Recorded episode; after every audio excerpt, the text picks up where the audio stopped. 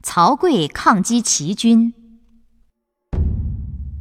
公元前七百七十年，也就是春秋时期，周王室衰落，周天子名义上是各国共同的君主，实际上他的地位只相当于一个中等国的诸侯。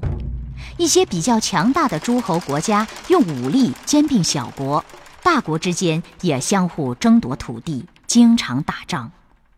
战胜的大国诸侯可以号令其他诸侯，这种人称作霸主。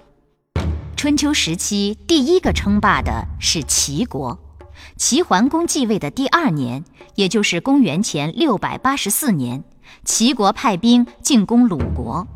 鲁庄公认为齐国一再欺负他们，忍无可忍，决心跟齐国拼一死战。有个鲁国人曹刿。准备去见鲁庄公，要求参加抗齐的战争。有人劝曹刿说：“国家大事有当大官的操心，您何必去插手呢？”曹刿说：“当大官的目光短浅，未必有好办法。看着国家危机，哪能不管呢？”说完，他就去求见鲁庄公。曹刿问鲁庄公。请问主公凭什么去抵抗齐军？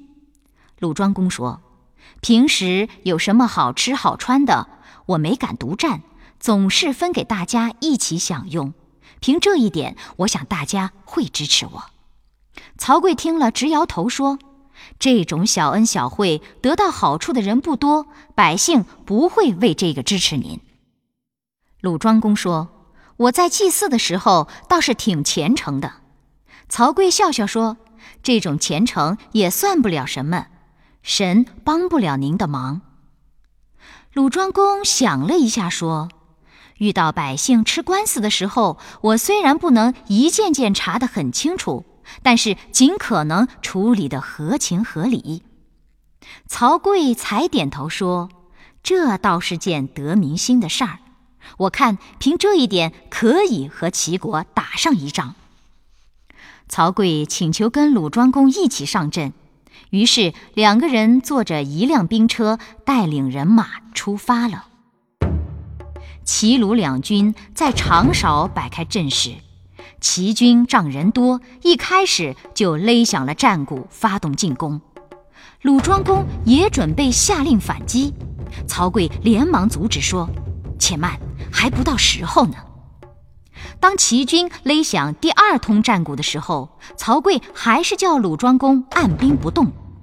鲁军将士看到齐军张牙舞爪的样子，气得摩拳擦掌，但是没有主帅的命令，只好憋着气等待。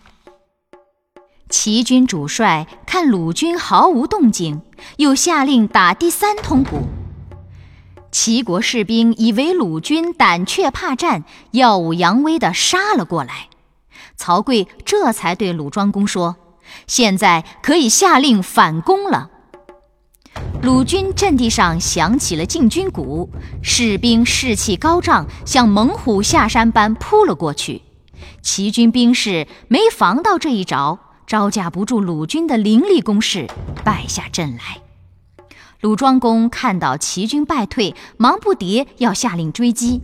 曹刿又拉住他说：“别着急。”说着，他跳下战车，低下头观察齐军战车留下的车辙，接着又上车，爬到车杆子上，望了望敌方撤退的队形，才说：“请主公下令追击吧。”鲁军兵士听到追击的命令，个个奋勇当先，乘胜追击，终于把齐军赶出鲁国国境。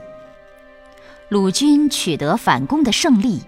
鲁庄公对曹刿镇定自若的指挥暗暗佩服，就问：“头两回齐军击鼓，你为什么不让我反击？”曹刿说：“打仗这件事全凭士气，对方勒第一通鼓的时候士气最足，第二通鼓气就松了一些，到第三通鼓气已经泄了。”对方泄气的时候，我们的兵士却鼓足士气，哪有不打赢的道理？鲁庄公接着又问：“为什么不立刻追击？”曹刿说：“齐军虽然败退，但他是个大国，兵力强大，说不定他们假装败退，在什么地方设下埋伏，我们不能不防着点儿。”后来我看到他们的旗帜东倒西歪，车辙也乱七八糟，才相信他们阵势全乱了，所以才请您下令追击呀。